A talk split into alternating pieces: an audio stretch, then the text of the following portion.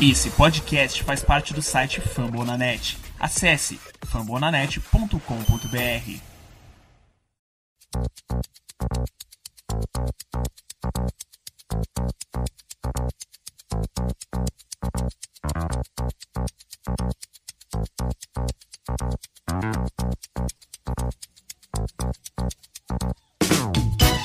Second down and 10. Here's Jackson taking it again. Lead blocked by Boyle. A foot race with Kirkpatrick in the secondary and inside the 40 yard line. Second down, six. Quarterback will take it himself. Blocked by Sneed. He's got the corner. A block by the rookie wide receiver, Boykin. Touchdown.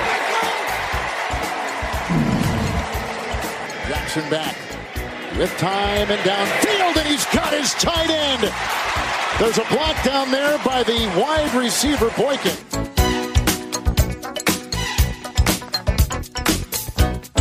Estamos começando mais um episódio da Casa do Corvo e em clima de talvez não tanta alegria assim, porque como falamos semana passada, a vitória dessa semana era obrigação, certo? Então, simplesmente estamos cumprindo tabela e é isso aí. Eu sou o Cleverton Linhares e estou aqui com Giba Pérez. Boa tarde, Giba. Bom dia, boa tarde, boa noite para todo mundo que tá ouvindo, né? Fizemos o que tínhamos que fazer dentro do previsto, né? Esperávamos um jogo com bastante jardas terrestres e foi o que aconteceu. É, foi o esperado. Agora, ontem o Seattle. Medinho desse time, inclusive. E também aqui, voltando da sua folga habitual, João Gabriel Gelli. Boa tarde, João. Caraca, ainda tomei essa aí distraído. Folga habitual. É, rapaz. É isso que a gente, esse é o tratamento que a gente ganha aí com todos esses anos aqui de dedicação. Ué. É, é um prazer estar de volta com vocês. Aparentemente não é um prazer tão grande para você estar, estar de volta, né? Mas tudo bem. Não, é um prazer muito grande a, sua volta aqui também a, a, a essa humilde residência. Não se sinta triste. vamos, vamos que vamos. Vamos que vamos. É isso aí, gente. 23 a 17. Lamar Jackson carregando esse time, como sempre. A gente vai falar um bocado sobre esse jogo, conectar a defesa mais uma vez. Tudo isso depois dos recados.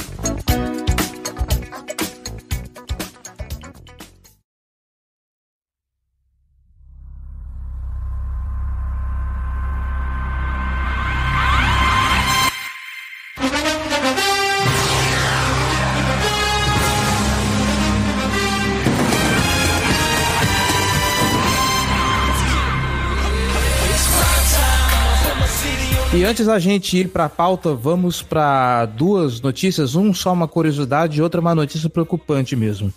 Aquan Bowden aposentou finalmente como um Raven fizeram uma cerimônia bonitinha e tudo mais. Eu ia pegar os números dele aqui para poder passar, mas eu esqueci, porque eu sou ignorante. Fica aí a curiosidade. Entra no Instagram do Baltimore que tem, cara. Vai ter trabalho de pesquisa aqui por trás, né? É, o Instagram do Baltimore postou uma imagem com todas as estatísticas dele. É, eu, eu vou vi, dizer mas que eu nem eu- sabia que ele tinha aposentado aposentou hoje. Ó, foram 14.836 jardas totais na carreira, somando playoffs e temporada regular, em 14 temporadas, um total de 91 touchdowns, também somando playoffs e temporada regular, 12,8 jardas por recepção na carreira, três vezes no Pro Bowl e campeão do Super Bowl 47.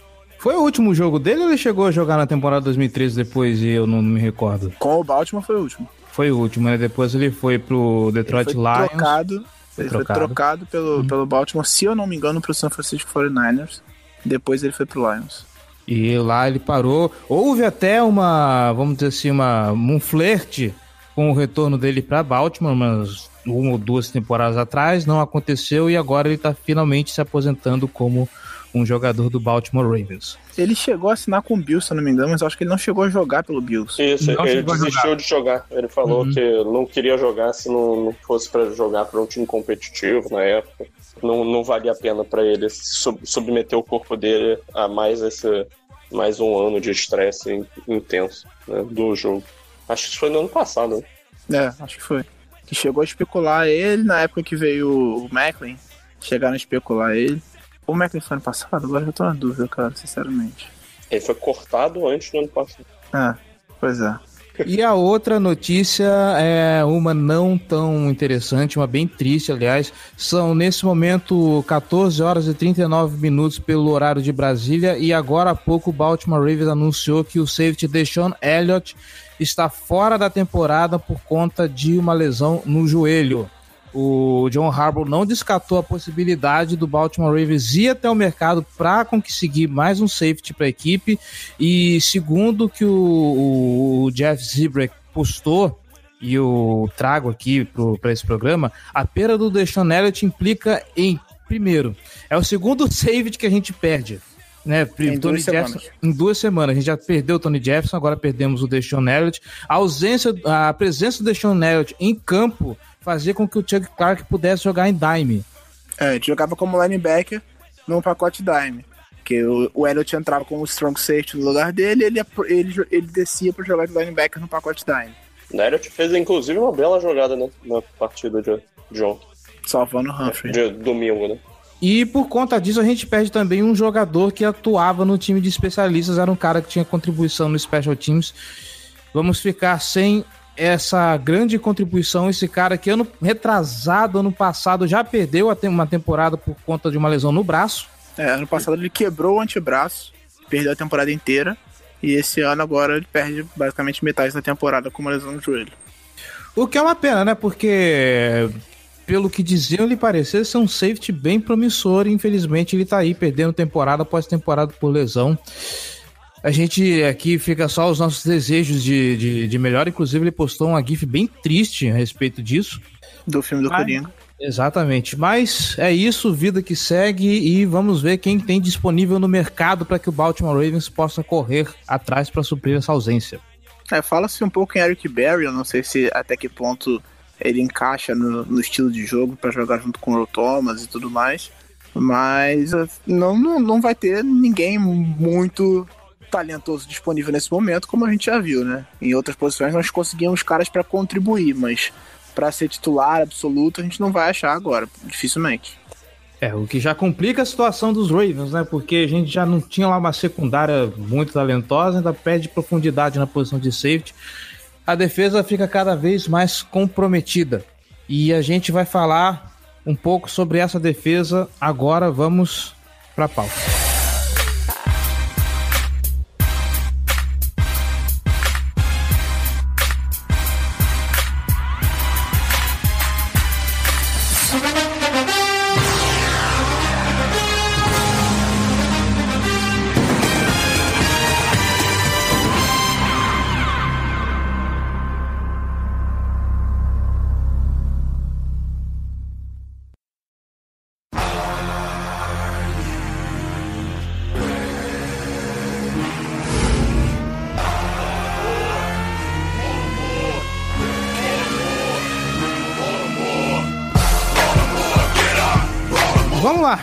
Senhor Giba Pérez, senhor João Gabriel Gelli. Antes da gente começar a falar do jogo, e se eu vim conjecturando um negócio mais cedo e eu queria comentar com vocês, a gente tá vendo aí, a gente viu o jogo do Lamar Jackson domingo agora contra o Cincinnati Bengals e assim que começou o jogo, logo no primeiro drive, eu comentei que o Lamar Jackson ia carregar o time nesse jogo e foi exatamente o que aconteceu. Ele vem aí quebrando recorde atrás de recorde, ele vem para uma temporada se manter a média para mais de 4 mil jardas.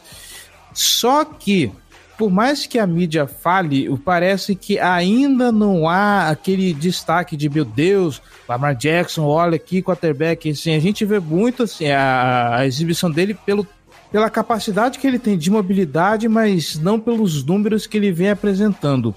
O fato do Baltimore Ravens não ser um time tão explosivo e um time tão explosivo como a gente até esperasse que poderia ser com as aquisições que vieram do draft, faz com que o Lamar Jackson não seja tão visado quanto poderia ser, não que ele não esteja sendo visado, a imprensa está dando uma boa audiência para ele, mas ainda assim eu acho que se visa mais a habilidade dele do que os números que ele apresenta, que por mais que sejam expressivos, ainda assim parece ficar um pouco assim um pouco apagado. Eu não, não tô conseguindo achar a palavra certa, que apagado também não é porque a gente tá vendo ele bater recorde atrás de recorde, mas Não parece que ele merecia um pouquinho mais de destaque do que a mídia tá dando? Mesmo que a mídia esteja dando bastante destaque para ele? Cara, assim, eu acho que ele, assim, em termos de. Tá, vamos começar por parte. Primeira coisa, por números. Lamar Jackson, nesse jogo, se tornou o primeiro jogador na história a ter pelo menos 200 jardas de passe e 150 terrestres numa partida. Segundo número, Lamar Jackson, se você projeta para a temporada os números dele até agora, não sei, seis semanas, ele está indo para uma média de para passar de 4 mil jardas aéreas e das mil jardas terrestres. Então, o Lamar está fazendo é incrível. Ele está para produzir mais de 5 mil jardas uh, de, de ataque nessa temporada. E um cara chegando no segundo ano dele na NFL, isso é colossal. Eu acho que ele tá, tá recebendo um bom tratamento, sim, da mídia. Eu não, não vi, não, sinceramente, eu não reparei nesse, por esse lado que você, você falou, não. Eu vejo mais como, assim, ele é um cara que teve jogos, atuações elétricas né, nas primeiras semanas, voltou um pouco atrás no, nas últimas duas partidas, né, deu alguns sinais de um lado um pouquinho pior, mas eu, eu acho que ele é a razão pelo qual esse time vence atualmente. Assim, é ele que carrega o Baltimore Ravens nas costas. Obviamente, tem muita ajuda pro outro lado, né? Leiam, escutem isso com aspas, né? Mas ele é a principal peça desse time e é algo que a gente não tinha há muito tempo. Acho que ele fez um bom jogo ontem, principalmente como corredor, que ele foi espetacular. Assim, não, não, não sei se eu vejo por esse lado que você falou, não, cara.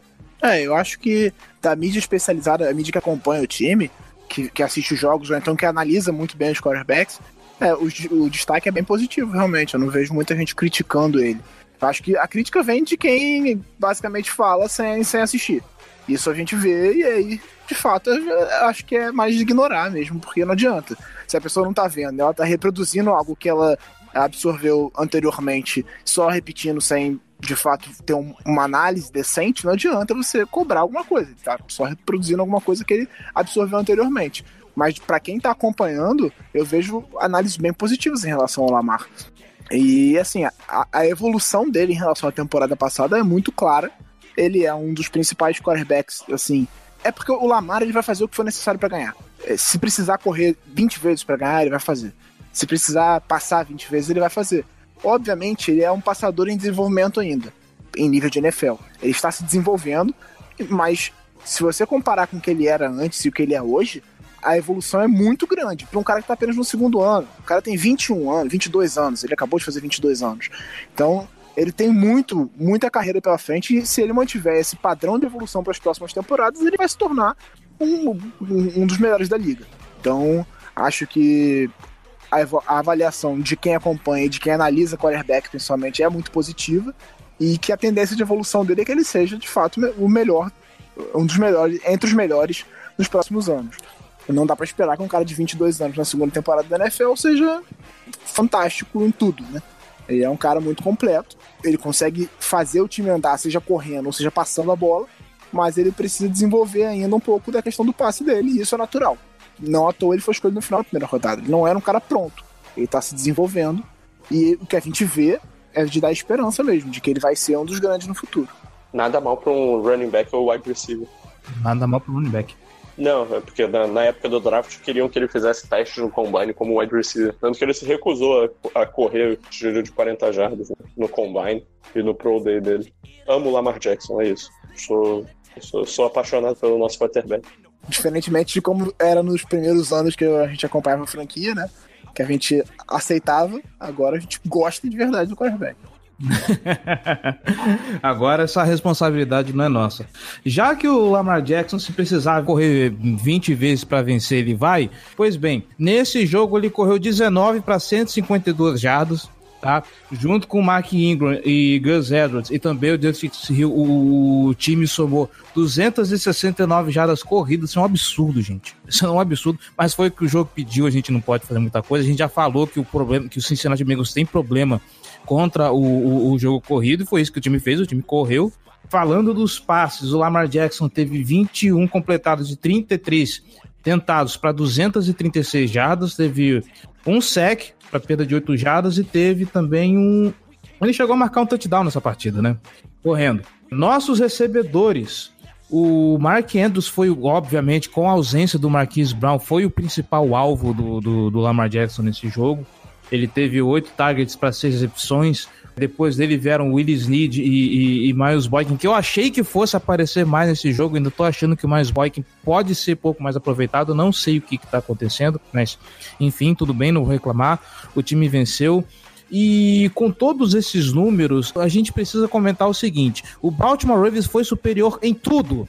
Em todos os números que você pegar nesse jogo, o Baltimore Ravens foi superior. E aqui a gente vê como às vezes o time tem a capacidade gigante de se auto-sabotar. E como a gente tá falando no ataque, a gente vai se limitar a, por exemplo, o jogo que a linha ofensiva fez, que foi sinceramente bem triste. O Bradley Bozeman sozinho teve quatro flags. Os quatro, se eu não me engano, por falso start. Eu não lembro se teve se, se o dele teve mais coisas além não, disso. Teve um Depois... bloqueio legal pelas costas também. Teve um bloqueio legal pelas costas. Eu lembro que teve um holding também. Eu não vou lembrar quem que fez o, o, o holding.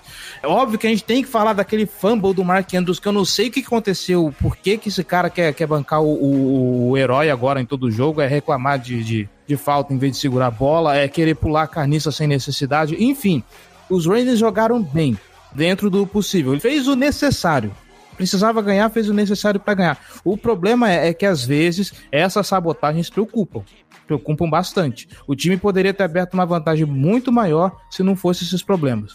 É, é aquilo, né? O, o Baltimore deu vários tiros no pé. É o que a gente falava já na semana passada. Contra times melhores, esse tipo de coisa vai custar caro. Esse tipo de erro muito banal vai custar muito caro. Enfrentando a partir de agora. Agora a temporada começou a ficar séria pra gente. A gente vai pegar Seattle Seahawks e New England Patriots, dois dos melhores times da NFL, com dois dos melhores quarterbacks da NFL é, eu nem acho o Seattle tão bom, mas o Russell Wilson tá jogando tanto que, que é difícil de dizer que é um time fraco, né? Acho que a defesa de Seattle deixa a desejar um pouco, mas o Russell Wilson tá jogando um absurdo. Então, principalmente na defesa, a gente tem que minimizar os erros. Parar de Parece até algum time que eu conheço que tem um ataque bom e defesa deixa a desejar. É, pois é. A diferença é que o Russell Wilson tá jogando um pouquinho melhor. Então, posso só fazer um acréscimo com o que você falou? É impressionante como o Seattle Seahawks tem a capacidade de se nivelar a, a, ao adversário e arrancar uma vitória. Pode ser um adversário bosta. O, o Seattle vai jogar um jogo bosta e vai vencer. É um adversário forte, o Seattle vai jogar parelho e vai vencer. É impressionante. É. Não, e, e é, é aquilo. Quando você comete muitos erros contra um time bom, você perde de muito. Quando você comete muitos erros contra um time ruim, você pode até ganhar, mas vai ser apertado. Mas o normal é você perder. Então a gente tem que parar de cometer tantos erros idiotas assim. Esse fumble do Mark Andrews foi um dos erros mais idiotas que eu já vi na minha vida. Ele foi saltar o cara e acertou com o joelho, o joelho dele mesmo, a bola que ele tava segurando. E sofreu um fumble. Tá bom, a perna dele bateu no cara, só que é o joelho dele bateu na bola. você não pode fazer um negócio desse, tá ligado? Então, é um lance caralho. que você não sabe se fica puto ou se ri, né? Não, eu fiquei bem puto, mano. Eu não consegui rir dessa porra. Eu só fiquei puto, eu ri agora do jogo. Puto. É. Então, tipo, não dá pra você cometer esse tipo de erro. Não dá pra você cometer esse tipo de erro. Você tem, você tem que começar a limpar esses erros, principalmente as faltas. Eu botei não, O Bozeman tava de sacanagem. É, foram, foram quatro dele, só dele no jogo. Foi a pior partida do Bozeman desde que eu vi esse puto jogar. Sim. Na moral. É, em termos de faltas, sem dúvida. Não, em termos de falta, é uma das piores partidas que eu já vi alguém fazendo. Mas o, o Garrett Bowles faz uma dessa por semana. Então, voltando. Ali no final do jogo, já eram oito faltas para quase 80 jardas. E ainda teve mais umas duas depois. Então o time terminou com quase 10 faltas no jogo. São muitos erros que custam caro. Aquele último drive, o jogo já estava acabando e tudo bem, aí a defesa estava mais preocupada em gastar relógio do que outra coisa. Mas aí no único drive em que seu pass rush funciona, você comete 350 faltas e cede campo pra caramba pro adversário. E aí você cede o único touchdown ofensivo da partida porque você fez trocentas faltas no, no lance. Então, tem que minimizar essas faltas. A falta de é, roughing the passer do McPhee foi uma das mais idiotas que eu já vi na vida também. O Dalton já tinha soltado a bola um tempão, ele tava deitado no chão, ele levantou e bateu no cara. Então, assim, tem que parar de cometer esses erros, porque isso vai custar caro quando a gente jogar com um time melhor. A gente jogou contra um dos piores times da liga e vem, dominou completamente a partida e venceu por apenas seis pontos por causa disso. Porque cometeu muitos erros idiotas. Quando você jogar contra um time bom, se você fizer isso, você vai perder por 30. Tem que parar de fazer isso. Ah, e no último quarto, a, a receita foi executada direitinho. A gente pegou a bola e, e comeu o relógio com farofa que era para garantir o jogo. Sabe? Sim, 10 minutos com a bola. 10 minutos, para terminar no field goal. É, aliás, né, porra, para mim o grande problema do ataque do Ravens é, é, essa, os grandes problemas são essa quantidade de tiros no pé que, que ele vai se dando e que fazem com que o ataque, por mais que ele tenha bons desempenhos, domine o tempo de posse, caminhe bem no campo, isso assim, eu acho que a gente não tem o que reclamar do ataque nesse sentido. É que o ataque tem produzido, tem, tem conseguido ganhar território, mas ele não está conseguindo encerrar as campanhas do jeito mais, mais adequado, né? Tanto que reflete uma quantidade não tão alta de pontos nessas últimas semanas, sendo que o time dominou completamente o jogo, por exemplo, né, contra o Bengals agora. O domínio completo do Ravens e isso não foi se traduzindo muito em pontos, né? Tanto que a gente chegou a estar tá em, entre aspas, risco com o onside kick lá para o Bengals tentar virar a partida. Então, traz uma certa preocupação nesse ponto, mas eu acho que esse é o tipo de erro mais simples de você limpar. Sabe? Acho que ainda mais com um treinador já experiente, um time que tem peças já experientes, eu acho que já é possível isso ser alterado ao longo da, da temporada. Talvez não antes da bye, talvez seja necessário esse período fora com um descanso e, e mais focado em preparação para se ter alguma melhoria nesse quesito, mas consigo imaginar uma melhora acontecendo. Sim, é, eu acho que isso vai melhorar. Por exemplo, eu acho que esses saltos do, dos Tyrants vão rarear bastante a partir de agora. Porque enquanto tava dando certo, foram deixando, né? Mas agora, depois desse erro do Andrews, eu acho que vai ser uma, uma cobrança de que não se faça mais isso. Vai haver uma cobrança da comissão técnica, certamente, para que não, não, fique, não fique acontecendo. Uma coisa pontual, beleza. Pô, tu tá chegando na endzone e o cara vem num, num teco baixo, tu pula por cima e tenta entrar. Beleza, uma coisa pontual. Agora, toda hora você fazer isso, óbvio que alguma hora dá merda. Ainda deu uma das merdas menos piores, que foi um fumble, perdeu a bola e tal, num jogo que era tranquilo. Porque o risco de lesão fazendo isso, pra um cara do tamanho do, do Mark Andrews ou do Nick Boyle, é muito grande.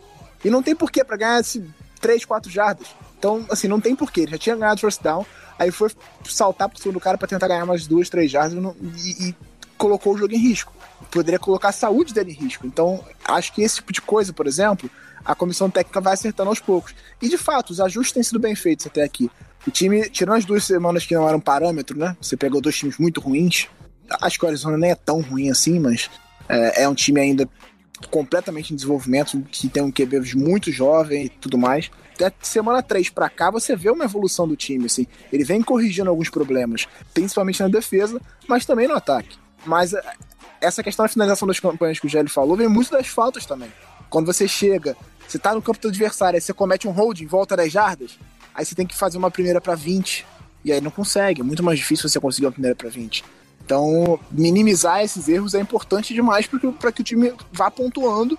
E, porque quando você segura a bola 10 minutos e faz um touchdown, ótimo, é ótimo, é tudo que você quer. Agora, quando você segura a bola, segura a bola 10 minutos, faz um, um field goal tendo a defesa que, que tá exposta pra caramba, você se expõe a tomar um, tomar um touchdown logo depois em tempo curto e perder o jogo.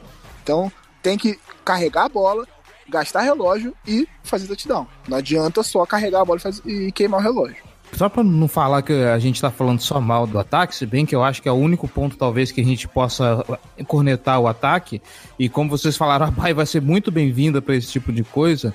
Algo que apesar dos pesados foi positivo, é que com a ausência do Marquise Brown, pelo menos o pelo menos o Lamar Jackson se viu obrigado a distribuir um pouquinho mais a bola, né? Vamos ver se com o tempo e com a evolução desses wide receivers, a gente vê o Lamar Jackson tendo um leque maior de alvos no campo. É claro, o Mark Andrews foi o principal alvo porque é o cara com quem ele tem mais química, mas e porque ele tava sozinho o jogo inteiro também. É. O Lamar encontrou o Mark Andrews sozinho pelo menos umas três vezes, assim, muito sozinho, muito sozinho. No lance do fumble ele tava muito sozinho. Teve um lance anterior, no, no primeiro quarto ainda, que ele tava completamente sozinho também, ele ganhou umas 30 jardas.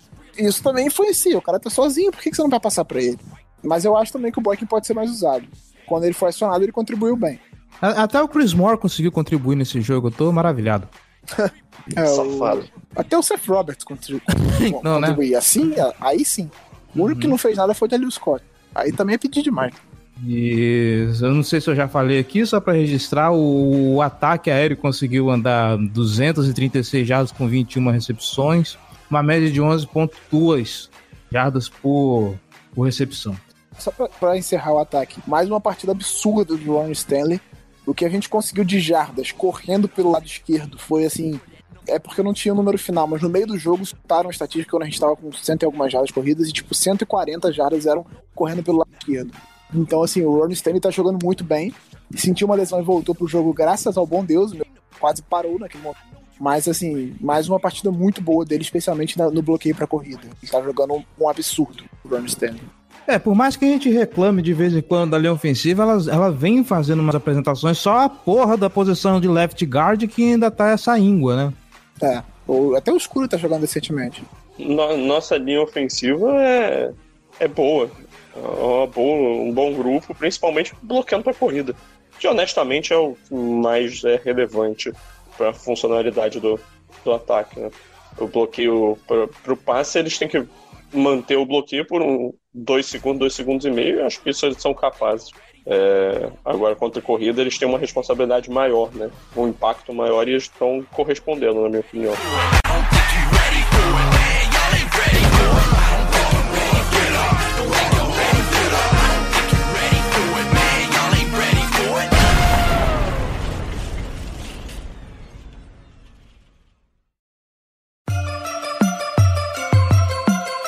Black and purple, black and purple, black and purple, black and purple. Black and purple, black and purple, black and purple, black and purple. Vamos agora falar da defesa e aqui a gente precisa pontuar algumas coisas muito positivas que foram. Primeiro, a gente entrou nesse jogo com o Chuck Clark com o ponto verde no capacete. Era ele que estava eu via as chamadas.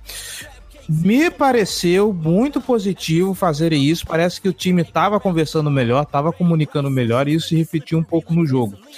Pra, além disso, a gente viu também uma atuação muito boa do, do novato, novato que eu digo porque está entrando agora no time, né? Mas o novato, Josh Bynes, que entrou ali como, como, como linebacker, ele fez uma partida, está conseguindo suprir bem essa necessidade ali na posição com o time. Parece que assim a defesa respira por aparelhos com essas mudanças, né? Agora a gente tomou mais um prejuízo aí, que é o Deixan Elliott fora da temporada. Vamos ver como é que o time reage a isso. Mas parece que essas mudanças pontuais aí ajudaram em alguma coisa, né? É, é assim, é o que eu falei sobre os ajustes, né? Quando você tem problemas, você precisa consertar os problemas. É, e é o que está sendo feito nesse momento pelo, pelo, pela comissão técnica e pelo, pelo front office foram buscar dois linebackers porque de fato não viam nada que eles pudessem confiar no Kenny Young e no Chris Board. Não à toa, nenhum dos dois teve snaps uh, defensivos nesse jogo. Pra você ver, o Onosor não jogou e Kenny Young e Chris Board não entraram em campo como linebackers nessa partida. Entraram só pelos special teams. Então, é isso para mim é um sinal claríssimo da comissão técnica de que não confia nesses jogadores. Então, eles foram buscar peças que resolvessem esses problemas, mesmo que fosse parcialmente, né? Então o Bynes jogou uma, uma, um, cerca de 60% dos, dos snaps nesse jogo e o Forte um pouco mais de 40% dos snaps. Em alguns momentos não tivemos nenhum dos dois em campo, e aí o Clark ou o Levine faziam a função de inside linebacker.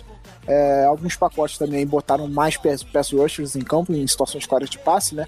Entre, eles chegaram a ter o, o, o Ferguson, o Judon e o Balser ou o McPhee em campo para tentar pressionar um pouco o Dalton. Não conseguiram mas tentaram. Só no fim do jogo, né? É, em situações claras de passe eles fizeram isso em algumas situações. No meio do jogo eles fizeram um pouco menos, mas no final eles usaram mais. Não, é... eu tô é. dizendo a parte de conseguir ah, gerar sim, pressão. É. Foi só no fim do jogo. É, só, foram dois sacks no último drive e só. Assim, pouquíssima pressão. Teve um hit do. Foi do Judon no meio do jogo que eu falei, pelo amor de Deus, alguém tô no Dalton final. Mas assim, o PES hoje segue ineficiente. Esse é o, é o, é o principal problema do, da defesa hoje a secundária conseguiu diminuir o número de erros, né? Você não vê mais aqueles aquela quantidade absurda de jogadores completamente livres na secundária. Acho que a, a comunicação nesse ponto melhorou. O Jimmy Smith deve voltar para o jogo contra o Patriots, então assim vai melhorar também a, a profundidade do corpo de cornerbacks, que hoje é o Maurice Kennedy, o titular, né? Que fez um jogo muito ruim depois de, depois de ter feito um jogo muito bom na semana anterior. Ele fez um jogo muito ruim nessa semana contra o Bengals. Não, não. Um jogo muito ruim, você tá sendo humilde, isso é eufemismo. Não, ele fez um jogo. Ele, ele, eu diria nem que ele fez um jogo tão ruim. Ele foi, ele foi líder do time em tackles, porque ele cedeu muitas recepções, mas ele não deixou ninguém passar por ele. As recepções foram todas antes dele. Então, assim, Ele, ele cedeu recepções, mas ele não, não cedeu big plays, por exemplo.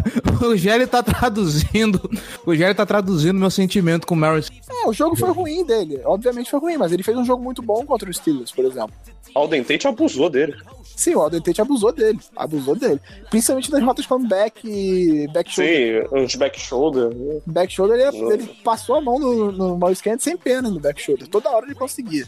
Inclusive, Alden Tate muito defendido por, por mim aqui, então. Eu gostava muito do Alden Tate do draft, mas ele fez um... Aquele, depois daquele combate trágico dele, ele É, sim.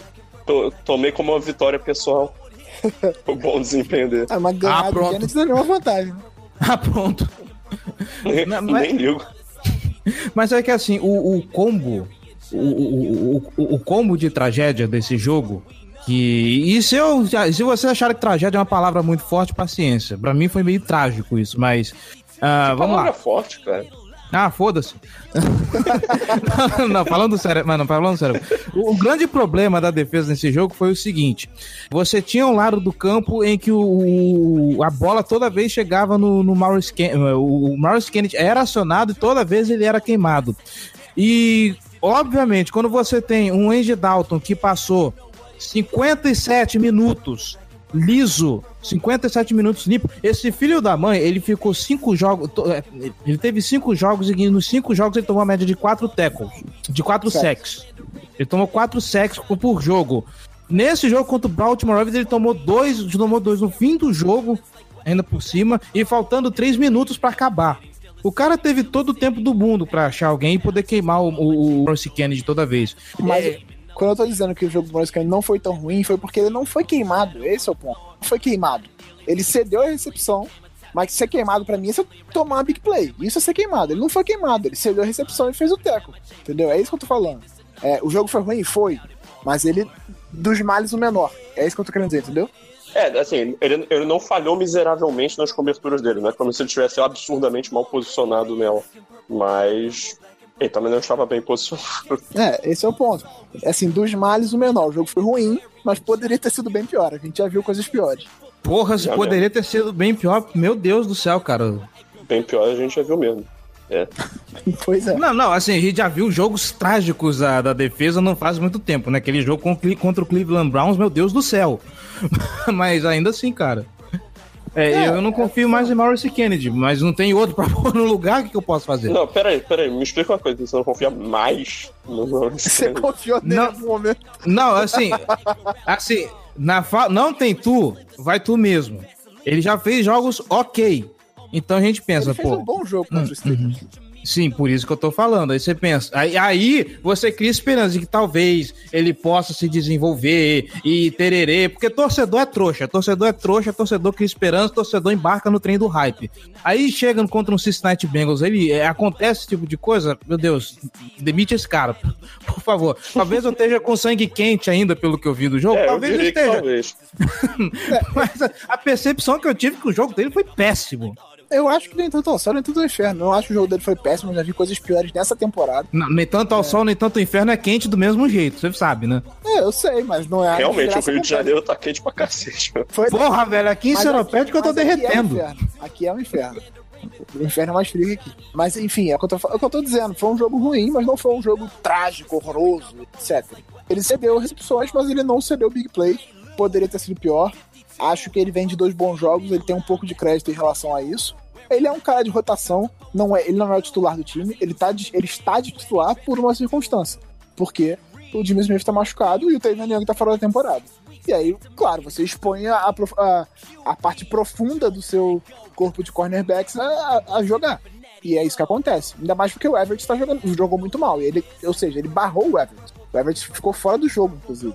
Então, é, é o que tem nesse momento. Quando o Jimmy Smith voltar e o Kennedy voltar a ter snaps limitados, ele pode contribuir melhor. Eu não acho que seja sua trajetória, demitir o cara hoje, etc, etc, etc. Acho que ele fez um jogo ruim, ok, vamos, vida que segue. Ele Não, não, não, Um dem-. Demitiu o cara hoje, não, pelo amor de Deus, gente, não tem ninguém. Vamos devagar com a dor aí. É só um exagero mesmo. Então, é o que eu tô falando. Eu acho que já, já tivemos, já vimos coisas piores. Foi um jogo ruim, mas acho que uma coisa pontual, de repente ele pode jogar melhor na semana que vem. É um cara que vai oscilar, ele não é um cara. A gente sabe disso. Não é. É o que eu tô falando. Você só pode ficar decepcionado se você espera alguma coisa de alguém. Eu não esperava nada do Maurice Kennedy. Então, assim, isso que ele fez nesse jogo não, não, me, não me surpreende em nada. Ele é um cara mediano. Ele vai ter jogos bons, Não. jogos ruins, isso faz parte. Acho que ele é abaixo mediano. Tudo bem. Não É, vamos entrar ser. nessa discussão. Como Não, diria o. Paulo Antunes, ele é de mediano pra medíocre. É por aí. É que medíocre, medíocre na verdade, é, é, Essencialmente a mesma é coisa. a mesma coisa. Ah, Exatamente. então agora você explica pra ele isso. ai, ai, ai. Mais alguma consideração pra gente fazer sobre a defesa, sobre esse jogo? Ou... Pô, eu tive, um, eu tive um susto tremendo nesse jogo. Foi um lance que eu vi, aí teve uma trombada lá na secundária, vi um cara caído, puta que pariu, só falta ser o, o Humphrey. Aí eu vi levantando que era o Justin Bethel, eu falei, cacete, o que, que ele tá fazendo jogando na defesa? E segui meu dia. então, né? A gente esperando ele jogar só entre os especialistas, de repente, o que, que você tá fazendo aqui? É, quando você vê que a profundidade do seu time tá exposta, né? O cara que veio pra ser um especialista tá jogando na defesa porque o negócio tá preocupante. Assim, mérito pra, pra, pra comissão técnica de pelo menos estar testando, né? Ela reconheceu que isso é um problema, tá- tava sendo um problema e tá tentando opções diferentes. Tá cavando assim, raspando o tacho, procurando alguma coisa. É, basicamente. é, eles estão, tão, de fato, colocando todos, todas as possibilidades para campo. Botaram Bethel, já botaram Cyrus Jones, botaram Miles Kennedy, Anthony Everett. é, foram atrás de novos linebackers, botaram esses novos linebackers para jogar. Então, assim, esforço não é o que tá faltando para tentar resolver. O problema pode ser uma limitação de elenco. Aí também já, já foge um pouco do, do que é a responsabilidade da comissão e vai para responsabilidade do front office, né? Cara, se você parar pra pensar na nossa defesa, só tem uma escolha de primeira rodada. Só tem um jogador que é uma escolha de- do, do Raven, né? O Earl Thomas Aham, foi uma escolha do Seattle. Do É. Seahawks, sim. Mas só, só o Humphrey, que foi escolhido na primeira rodada pelo Baltimore. De resto, são jogadores terceira, quarta rodada, não draftados e tal. E aí, quando você perde algumas peças importantes, é natural que você sinta a diferença. Pra pontuar, acho que a gente falou sobre a contratação do Jihad Ward aqui na, na semana passada. Eu falei, ah, ele não vai jogar. Vai ser um cara de rotação no máximo. Não, sei o quê. não vai. Jogou pra caralho. Não vai jogar, não. Jogou mais que o Brandon Williams, teve mais snaps que o Brandon Williams, se não me engano. Vamos, vamos, vamos, vamos contestar. Jogou pra caralho em termos de snaps, É, quantidade, quantidade. não em qualidade. quantidade de snaps. É, ele teve mais de 21 snaps, se eu não me engano, de, de defesa. Mais de 35% dos snaps defensivos ele estava em campo. É, também mais uma tentativa da comissão técnica de dar uma ressuscitada nesse pass rush que não funcionou. Ele, em tese, é um jogador de. é um defensive tackle que ataca um pouco mais o, o quarterback do que o Sheffield tem, né? O Brandon Williams e o Michael Pierce são essencialmente run stuffers, são aquele, aqueles caras que param a corrida. E eles foi trazido um pouco para tentar contribuir atacando o QB. Não vi muitas mudanças. É, o Jalen Ferguson foi muito Nem usado- reparei na presença dele. Pois é. Assim, não seria um número. Pra ser sincero, eu não sei nem o número dele. O Ferguson também teve bastante snaps, apesar de não fazer nada. Pra mim é surpreendente. Foi o segundo pass rush. A parte dele ter muitos snaps, né? É surpreendente. Pois é, exatamente. Não produzir nada é normal. Acho que, o- acho que o Balser deveria ter mais espaço pelo que ele produz em campo. Ele, com a metade dos snaps do Judon, teve a mesma produção que ele, o Tackle for Loss e um stack. Acho que ele poderia ser mais usado. Acho que ele ia ter mais espaço. Eu não sei o que acontece, assim, porque o Balser, mal ou bem, com o espaço que ele tem, ele produz decentemente. Ele tem pouquíssimos snaps e ele produz alguma coisa. Volta e meia tem um sec. Nessa temporada são dois já. São dois dele, três do, do McPhee e quatro do Judon. Não lembro de mais ninguém ter conseguido um sec na temporada. Então eu acho que ele poderia ter mais espaço. Até para dar uma poupada no McPhee e conseguir produzir mais. É, não sei por que, que não acontece. Acho que é mais uma questão de, de fechar a ponta para corrida do que para propriamente pro, pro pass rush. Mas eu acho que, o- que o Balsa deveria ter mais espaço nesse time. Deixa eu te perguntar, quando você falou do, dos defensores de primeira rodada, você estava falando no time atualmente? Ou, ou você está falando no elenco como um todo? É, falando no time Porque- titular atualmente. Ah, tá. Não, é porque o Jim Smith foi escolhido de primeira rodada. Sim, sim, ele, mas ele não tá jogando. É, não, tudo bem. É, e sobre os sexos, o Onward e o Brandon Carter tiveram sexo. né? Ah, é verdade, com, com em Blitz. Que bom, né? Provavelmente o contra Brandon Miami, tá né? lá. Imagina o Brandon cara alinhado lá, de né? defensive end. Provavelmente contra Miami esse sexo, né? Ah, eu não tô entendendo. Aí eu não sei. eu fui, eu fui ele- pesquisar enquanto ele falava. É, eu nem lembro de, de, de vários sacks contra Miami, assim, não foi uma coisa absurda aquele jogo. Se, se eu não me engano, foram três. Bom, eu acho que pelo menos o jogo fechamos aqui, né? A gente pode dar aquele girinho básico dentro da, da divisão, certo?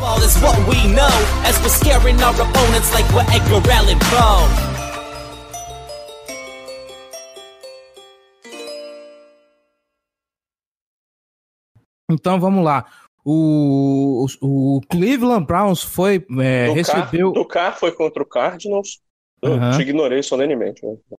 Foda-se. Vai lá. E o do Oma só foi contra o Dolphins. É isso. Aqui é informação completa. Isso aí. Casa do Corvo é informação.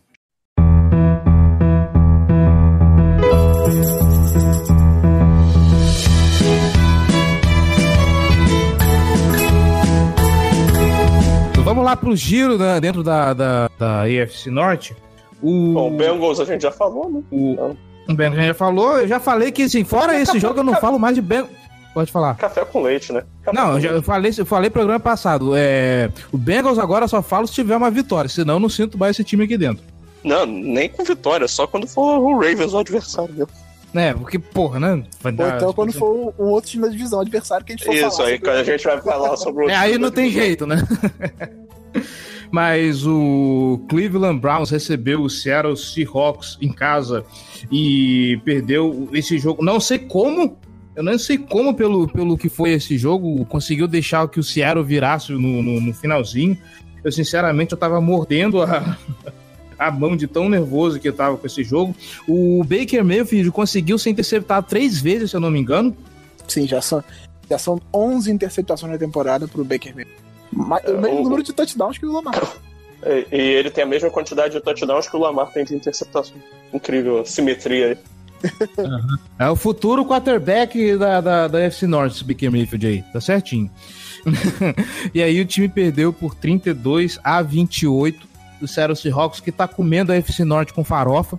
E no Sunday Night... Semana que vem todo mundo, assim, vem todo mundo. Assim espero. Ah, Inclusive veio uma, uma, uma, uma do, da Fox com o Jimmy Garoppolo no rosto do, do, do gladiador e no, braço, e no braço dele essa tatuagem de todo mundo que venceu do braço direito a só os times da, da FC Norte. Eu espero que ele não feche aquele braço.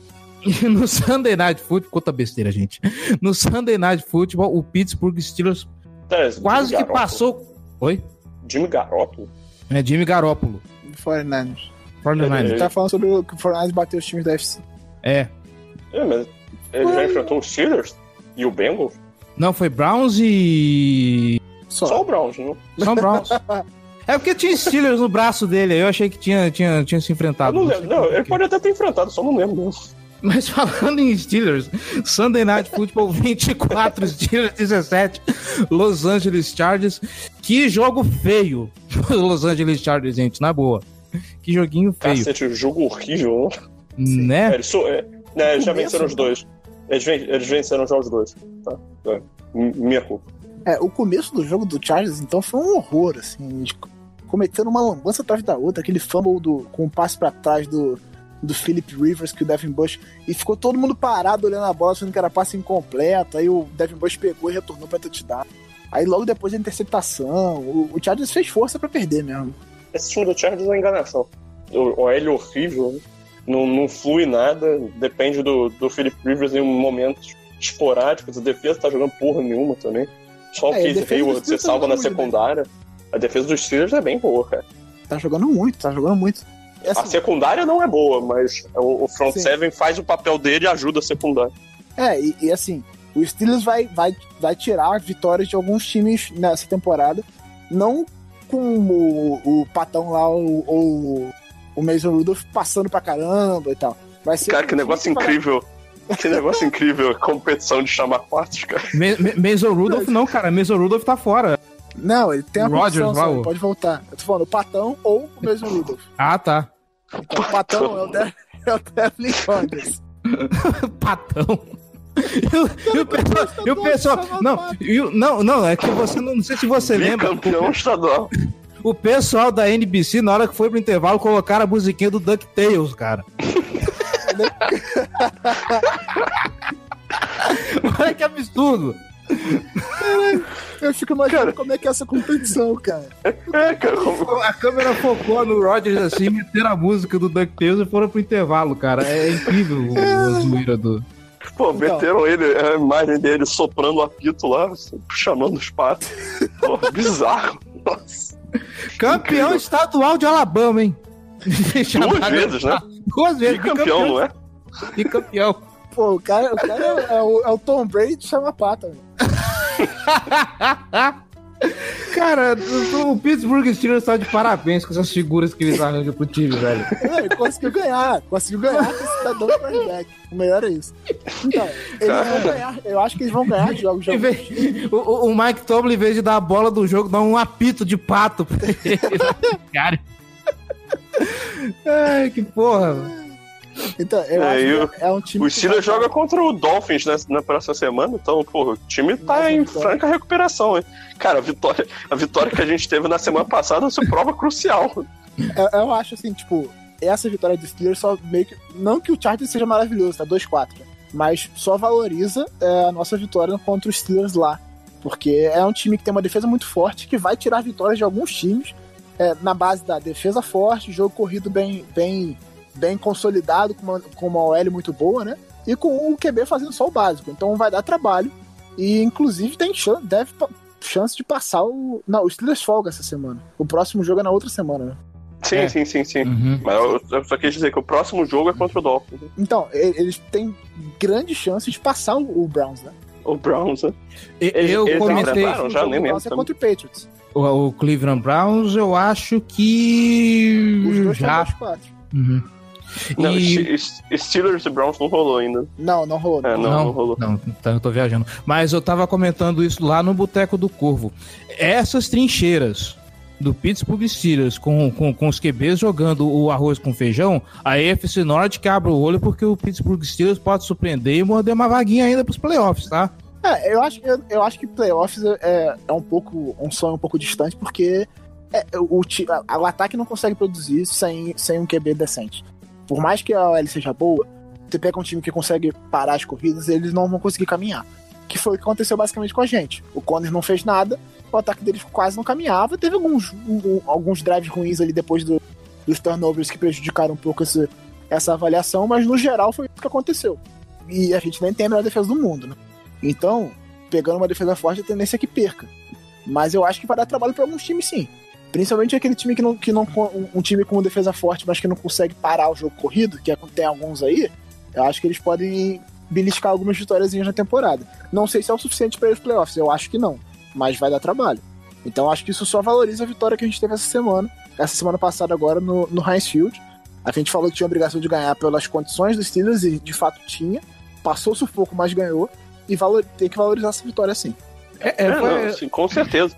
Se, se a gente tivesse perdido, cara, a gente estaria empatado com os Steelers, estaria atrás dos Steelers, né, na verdade. 3-3. Os Steelers estaria 3-3, a gente 3-3 também, mas eles com vantagem no confronto direto. O Steelers seria líder da divisão nesse É momento. por isso que eu falo, tá vendo? Se tivesse perdido esse jogo, eram eles que estavam na liderança. Eu tô falando pra ficar de olho nesse time. Pois é. É, e- e o o Browns vai perder pro Patriots, provavelmente, né? Muito provavelmente. E a tendência é que o- os Steelers ganhem do Dolphins. Porque não dá pra acreditar que vai acontecer outra coisa. Então eles vão. Não, vão rapaz. segunda- segunda Ryan Fitzmagic, você vai ver, ó. Melhor Ah, jogo vai. dele na temporada. Ele nem vai jogar, pô. Vai ser o Josh Rosen que vai jogar. ah, é? O Josh Rosen foi pro banco. É isso que eu ia falar. O Josh Rose Mas foi pro o- banco no final do jogo. Mas o Brian Flores garantiu ele como titular. Ele tá fazendo o que, ele tá fazendo o que o time quer, porra. Perdendo o jogo. Tanto que ele foi lá pra, pro tudo ou nada no fim da partida, né? Foi pro acho, chamada horrorosa. Então, tudo planejado. É, eles foram- Os Dolphins foram- perderam, mas ganharam, né? Eles, Eles chegaram perto demais. olho do nada. Assim, nada. É. Não, é- é- eu acho que a grande torcida do Dolphins é que o, que o Bengals vença um jogo, um ou dois jogos aí, antes deles se enfrentarem na semana 16, que aí o Dolphins joga tudo que ele tem pra jogar pra não fazer uma temporada sem vitória e sem ter o risco de perder a primeira escolha. Primeira escolha, que aí vai ser o Tua Tagovailoa. Eu vi gente já botando o Joe Burrow de primeira escolha geral, hein? Vale ficar de É, não, eu, eu vi isso no mock do, do Trevor Sickman, né? Então, ele Não. mesmo. É, mas ele falou, ele- ele- na, na descrição lá, ele falou mesmo que era só pra testar cenários diferentes, né? Especulações, coisa, coisas diferentes. Mas o Tua é o, é o favorito proibitivo pra ser a primeira escolha. E o pior é que eu não vejo o Tua fazendo, fazendo grandes coisas também no time do Dolphins. Olha que eu gosto pra caramba dele jogando. Ah, mas você precisa do resto do time, não adianta botar Então, só por, não, mas é por, por isso que eu tô falando, tá? Tank for Tua. Eu tô vendo muito o Miami Dolphins pegar o Tua Tagovailoa e no resto do draft fazer merda. Sim, sim, se os Steelers não começar a ganhar de todo mundo, que é o que eles esperam que não aconteça, eles vão ter uma escolha alta também. É, ainda tem isso.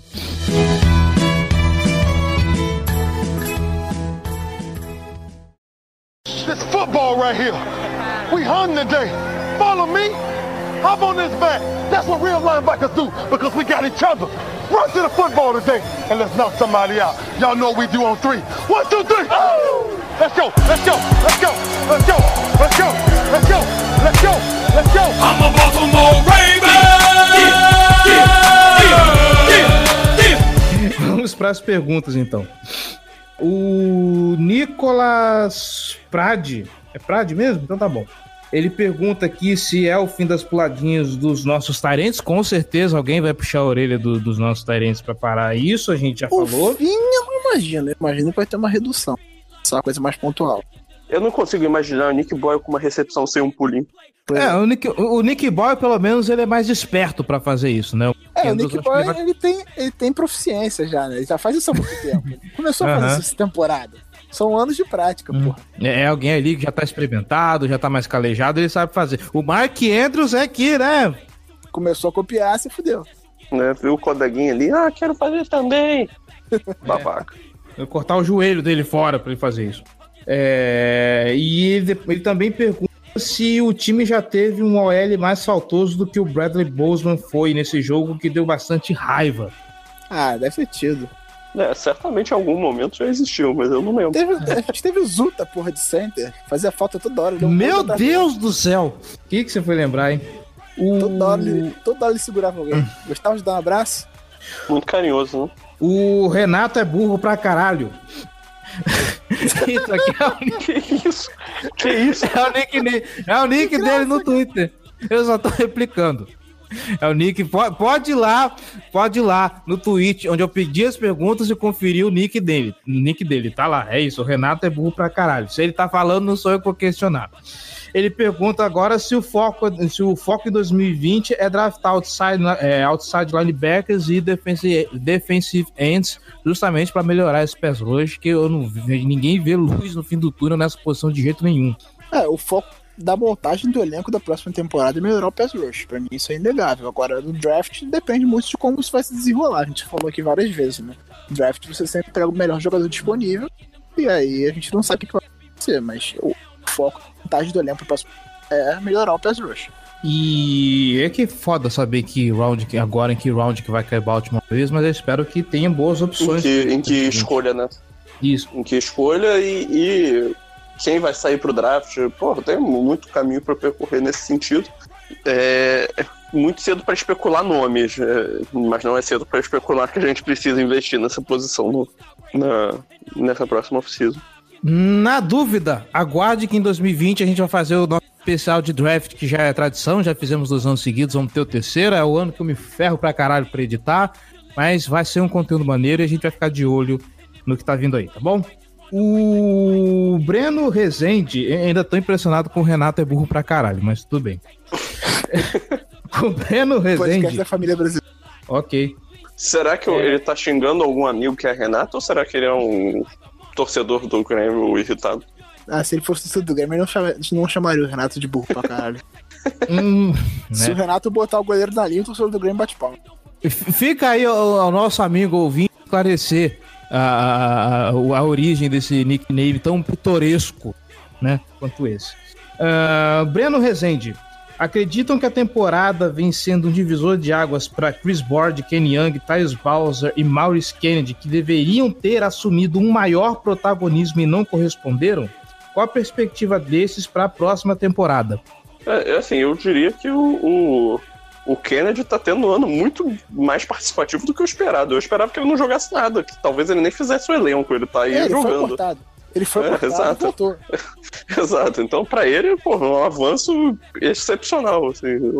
O, o Tyus Bowser tá participando menos do que eu desejado, do que eu esperado, o, o que a gente queria que ele fizesse no, num cenário ideal. Mas é o que o Giba já falou aí, né? Até que produz ocasionalmente, né? Quando ele tem espaço. Então, talvez fosse a hora de dar um papel um pouquinho maior pra ele, né? E ver o que, que, o que, que sai disso. Já os linebackers, aí eu prefiro manter o silêncio. É, o fato deles não terem nenhum snap defensivo no jogo, no jogo contra o Bengals, fala muito sobre isso. Né? Acho muito, que muito. é um Ainda mais quando os caras claro. que tiveram são o Josh Bynes e o LJ Ford. É, que chegaram na semana passada. Mas... Então é um sinal bem claro de que acabou a paciência. Acab- Acabou a paz. Diretoria Jim Carrey. Ai, ai. E ele também pergunta por que o Miles Boykin tem sido pouco aproveitado. Ele decepciona? Eu não tenho ideia. Decepcionar não, né, cara? Pô, toda vez que, que, que ele participa, ele tá indo bem. eu Mistérios da meia-noite. Sinceramente, ninguém sabe por quê. Eu não Por que da meia-noite e não do meio-dia? É porque é, é referência a Zé Ramalho.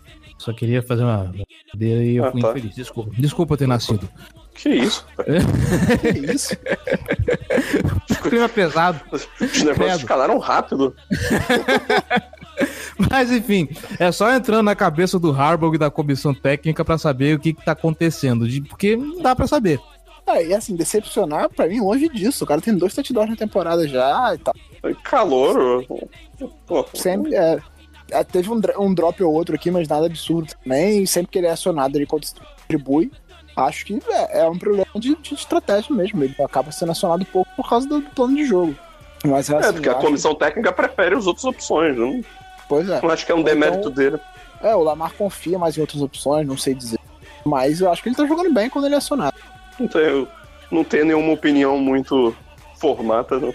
É, e a gente cansou de falar aqui que a, a probabilidade dele fazer o time dele contribuir mais era grande. A gente não sabe nada de futebol americano, o time colocou Marquise Brown e Marquise Brown é que tá recebendo bola pra caramba, então fica essa dúvida, né? Por que o Miles Boy que não tá sendo tão acionado?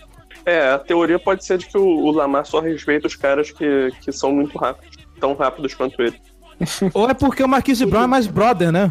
Eles são parças, eles são parças. Então. Estavam jogando videogame ontem, inclusive.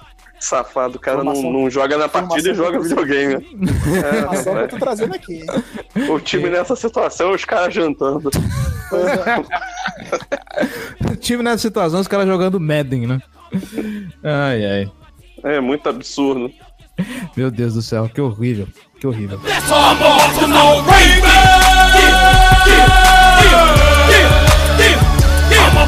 Alright.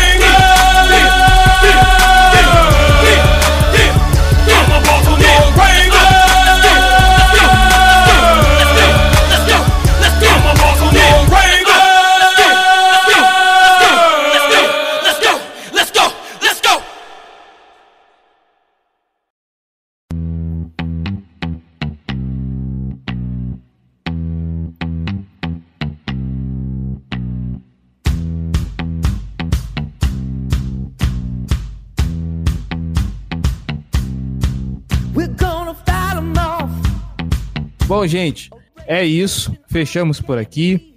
Espero que vocês tenham gostado. Esperamos que semana que vem as coisas sejam mais positivas, que venha uma vitória aí que a gente não tá contando. Giba Pérez, João Gabriel Gelli, muitíssimo obrigado por esse podcast divertidíssimo. Esse podcast maravilhoso. Diria que foi o episódio mais engraçado que eu gravei. Porra, eu não, hoje foi, hoje foi.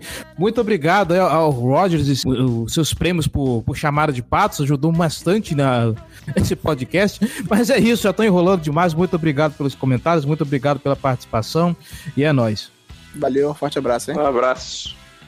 E você, querido ouvinte que está escutando esse podcast, os recados de sempre, nossas redes sociais, facebook.com.br nossos twitters, arroba Casa do Corvo, arroba B Ravensbra, arroba JGGL, arroba Ravens Brasil, o perfil da torcida oficial do Baltimore Ravens aqui em Terra dos Tupiniquins, nosso Instagram, arroba Casa do Corvo, Seja torcedor de elite, apoie esse projeto, apoia.se barra Casa do Corvo ou picpay.me barra Casa do Corvo. Muito obrigado pela audiência, muito obrigado pela paciência e nos vemos semana que vem, se Deus quiser, com vitória. E é isso, até semana que vem.